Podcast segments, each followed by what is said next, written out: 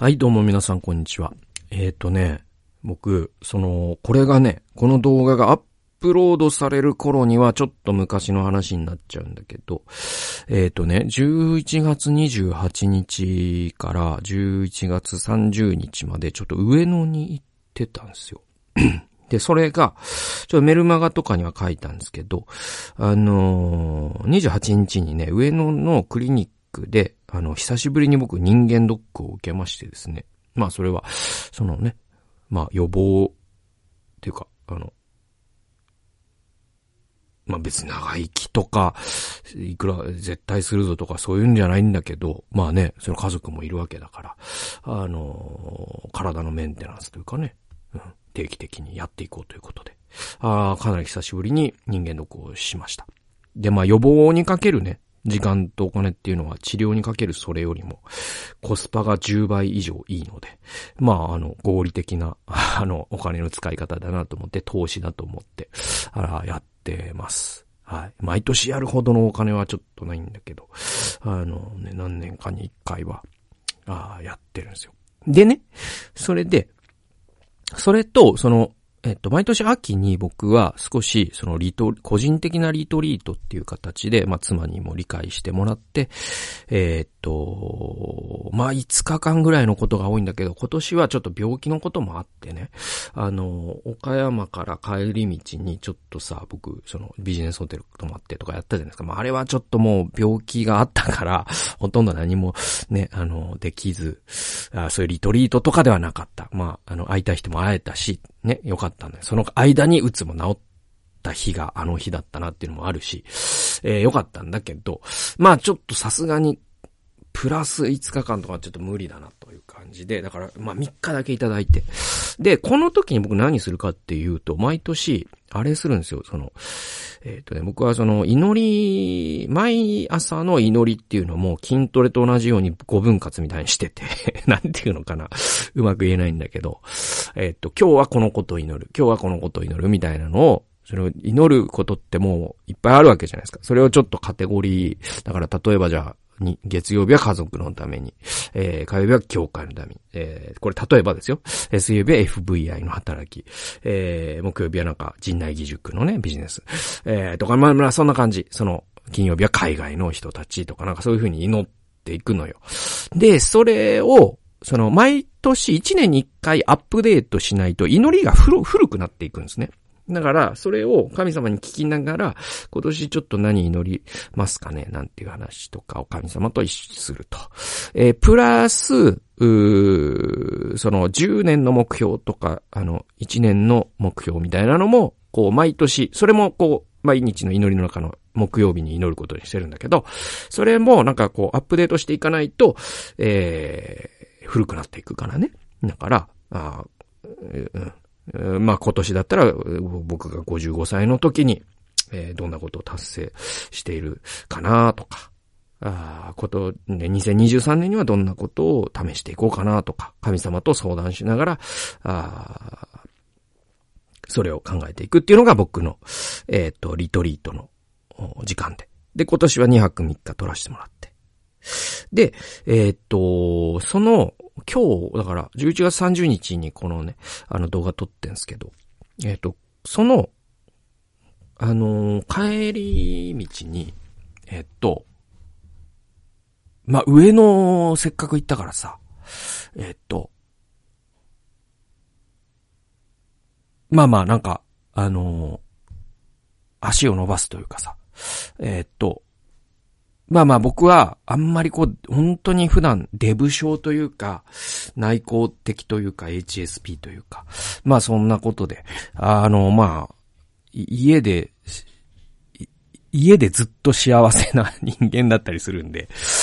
あの、そんな感じなんで、で、出かけないんだけど、だけど出かけた時ぐらいはなんかやっとやりたいなみたいのがあって、で、その時に、なんていうのかな。じゃあ上野行ったから、忍ばず池を見ようとか、上野行ったから上野動物園行こうとか、あなんか、その品川行ったから品川水族館行こうとか。だからそういうベタな方にはあんまり行かないんですよね。なんかベタな方ってさ、そもそも人が多いじゃないですか。それが嫌で。で、最近ね、僕ね、ちょっと見、見つけちゃったやつがあって、で、それが、その、ちょっと前回ぐらいのフリートークでも話したんだけど、あの、淡路島に行った話したじゃないですか。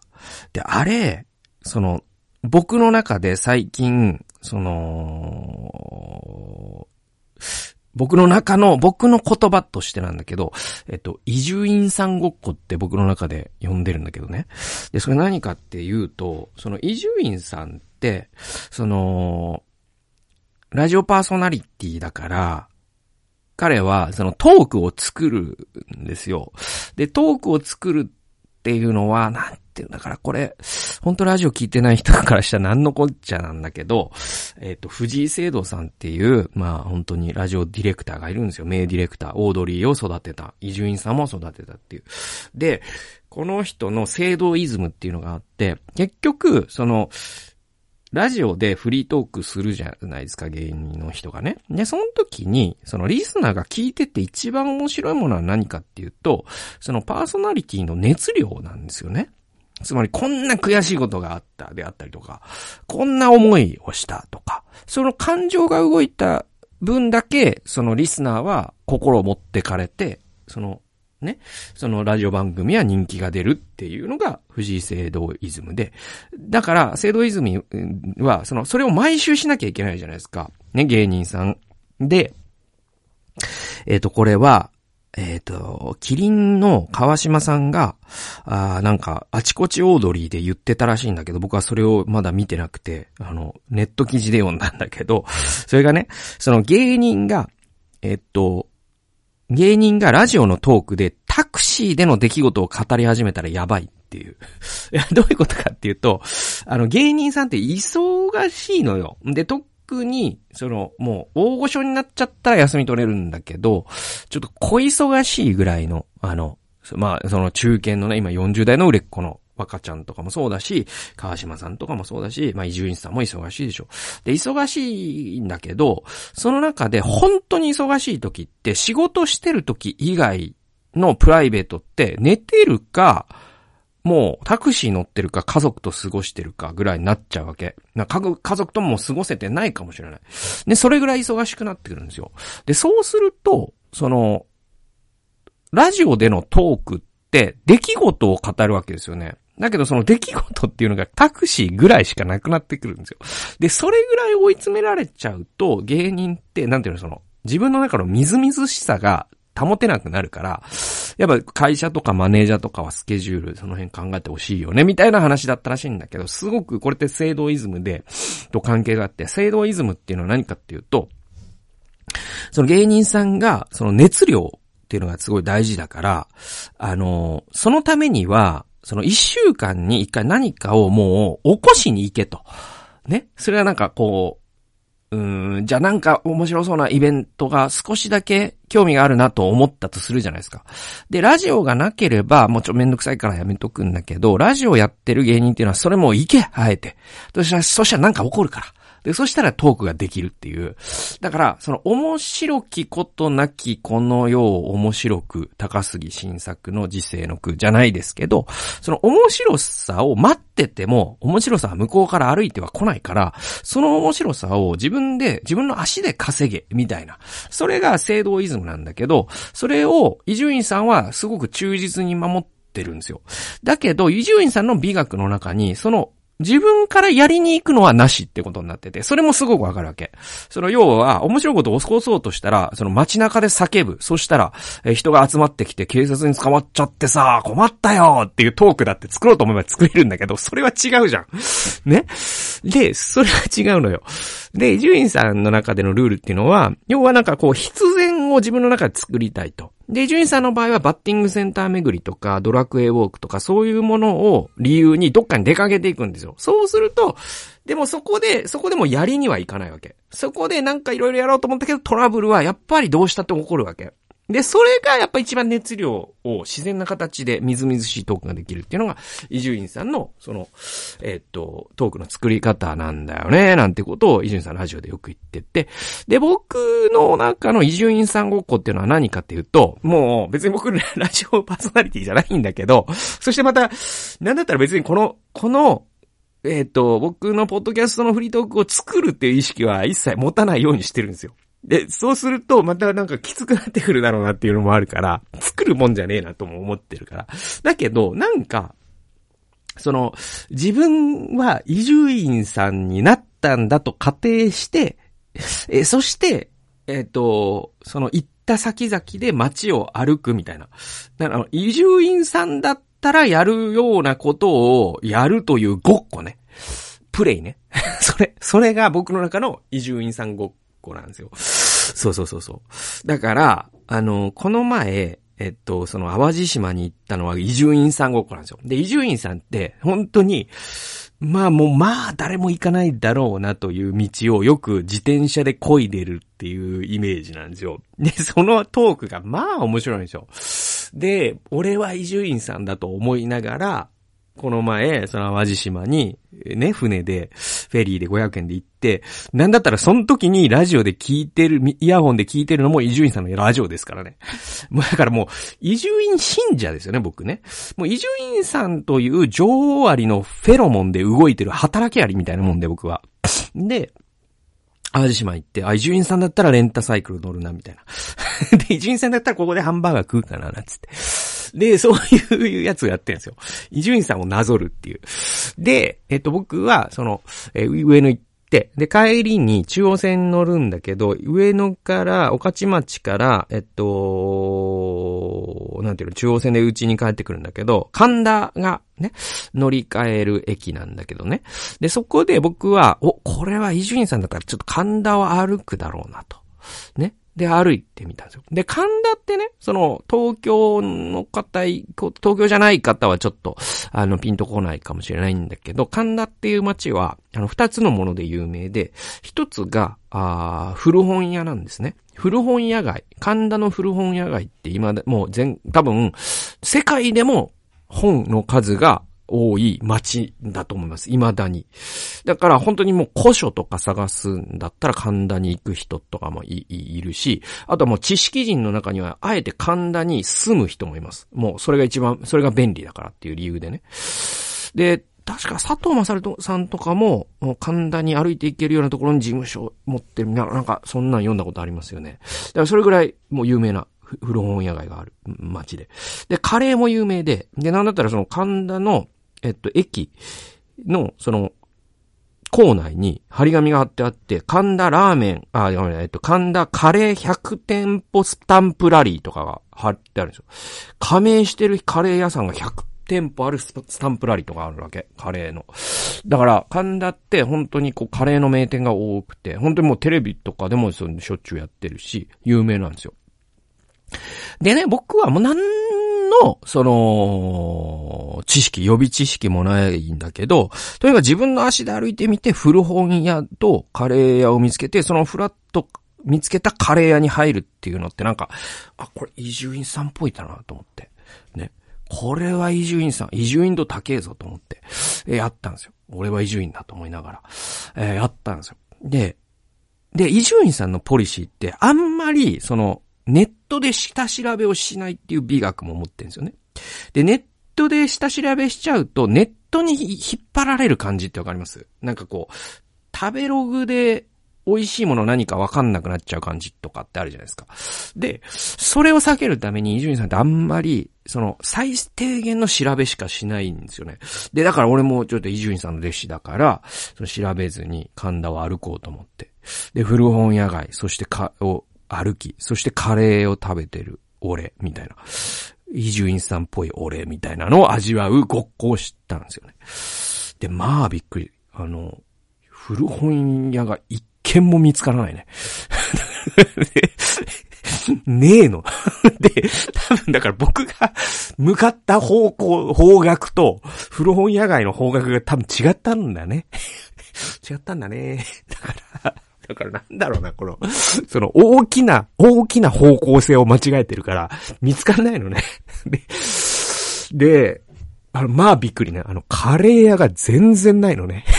で、100店舗あるっつってね、駅周辺に。全然なくて。で、だんだんもう30分くらい歩いてるけど、全然古本屋もなければカレー屋もなくて。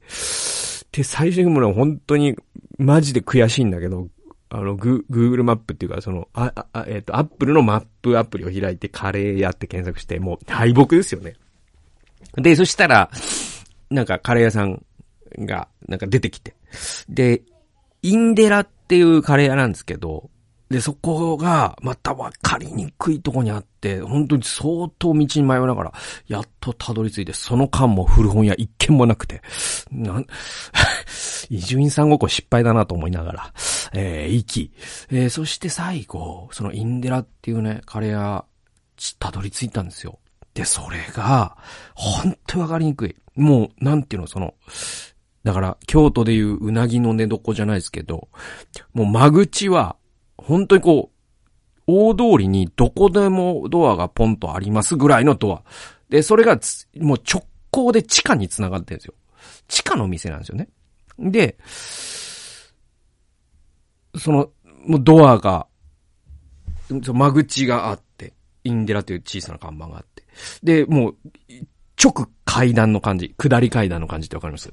で、下り階段やると、もう、うんとね、全部カウンター席で、10席ぐらいとかかな。だからほんとこう、昔スナックだった感じっていうか。で、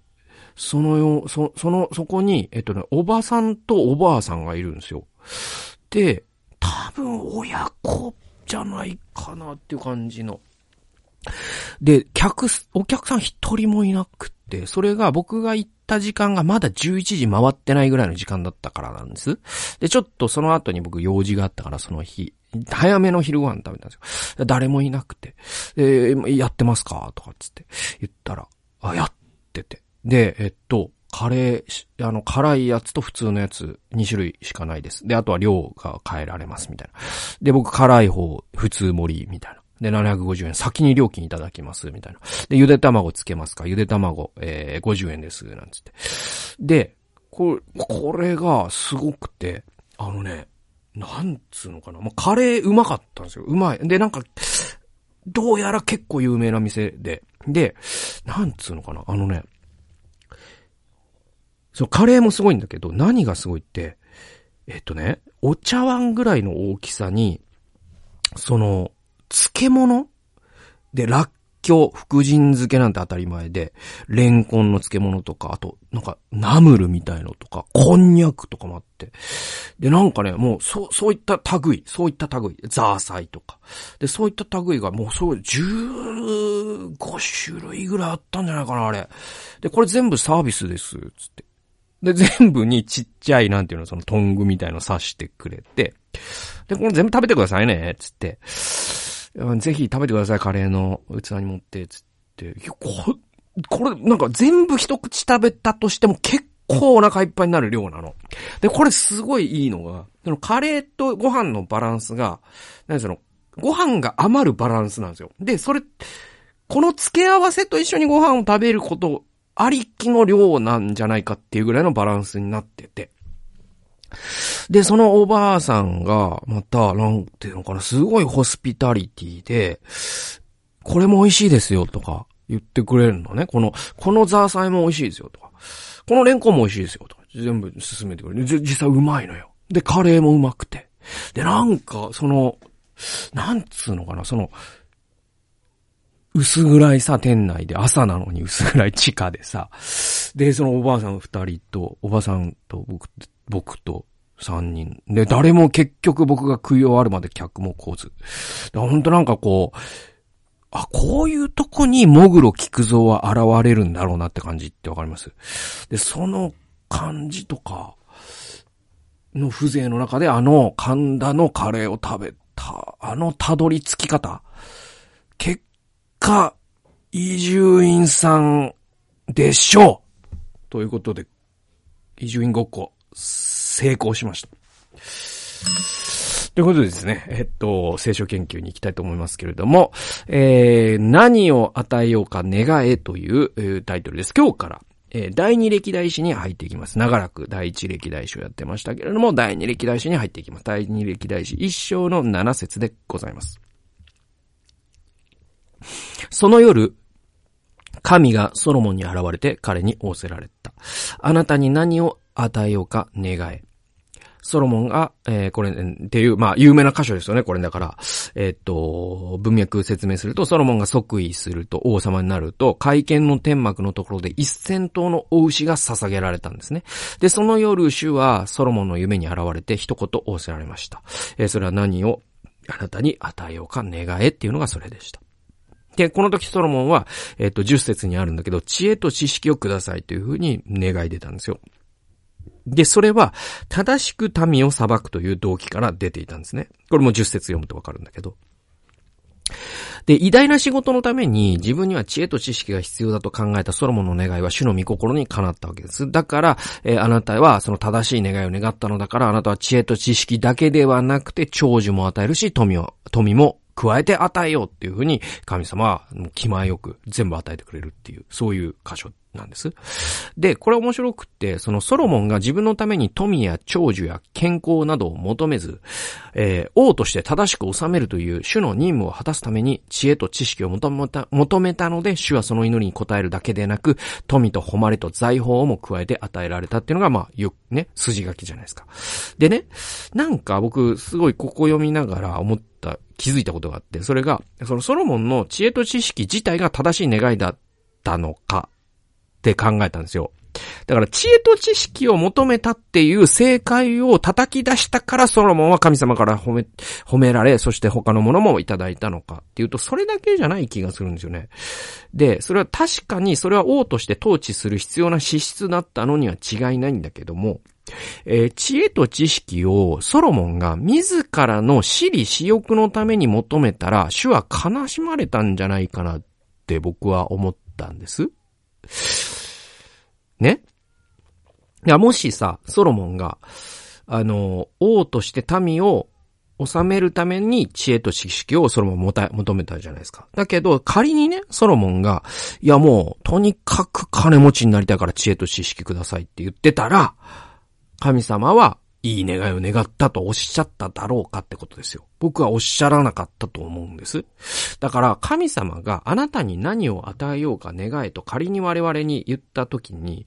それは二つのことを聞いてるんだと思うんですよ。で、そこが多分、この多分っていうか、そこがその神様はさ、シェンロンじゃないからさ、ね、神様って人格的なお方だから、まあ、ソロ、ね、シェンロンにも人格はあるでしょうけど、だけど、なんていうのかな、その、亀仙人がギャルのパンティを多くれって言った時に、シェンロンはその動機は問わないわけじゃないですか。でも神様は動機を問うわけです。神様は何を与えようか願えっていう時に、シェンロンの聞き方じゃなくて、二つのことを聞いてるんです。それは何を願うかっていうのが一つ目。もう一つは、それを願う動機は何かっていうのが二つ目なんですよ。ね。で、それは大きな祝福であり、恵みの時なのだが、同時に喉元に当てられた担当のように自分の進化を試されるテストの時でもあると思うんですよ。神様がもし仮に我々に何を願うか、ね、何を、えー、与えようか願えって、もしおっしゃってくださったとしたら、それは怖いことでもあるんです。なぜなら私たちの動機が探られるからね。えー、あなたに何を与えようか願えと主に言われ、言われるとき、私たちは同時に自分自身の本質をテストされているんだと思うんですよね。で、私はじゃあ自分自身、僕は何のために、何の目的のために何を願うのだろうと考えたときに、えー、何なんだろうなと思ったんです。これを読んだときに。で、一度そのために時間をとって、今の本当の願いが何であるか、そしてそのために何を願うのか、思い巡らしたいと思うと。それが主の心にかなっていることを願うと。もしそうでなければ、人生の棚卸しが必要だということになるなと思って、実際に僕はこの後、えー、あなたに何をね、えー、与えようか願いと仮にね、神様が聞いてくださったと仮定して、神様に10分間聞く祈りっていうのをしてみました。何を願うのか。それを願う動機は何か。これを心に聞いてみました。で、これはその、これ2017年の僕のデボーションなんだけど、2022年の今やったらどうなるかなと思います。何を願うかな。それは何のためかなと。で、神様は何を願うかと同じぐらいもしかしたらそれ以上にあなたがそれを願う動機は何かっていうことを問題にされる方だっていうことを念頭に、えこれを時々考えてみるっていうのは自分自身の、なんていうかな、霊的健康のチェックじゃないですけど、えー、結構面白い実践なのかなというふうに思いました。これはまあな、なんていうかな、思考実験であり、その自分の人生というか心の棚卸しの方法としても面白いんじゃないかなというふうに思います。ということで、えー、何を与えようか願いという聖書研究をお送りしました。最後まで聞いてくださいってありがとうございました。それではまた次回の動画及び音源でお会いしましょう。さようなら。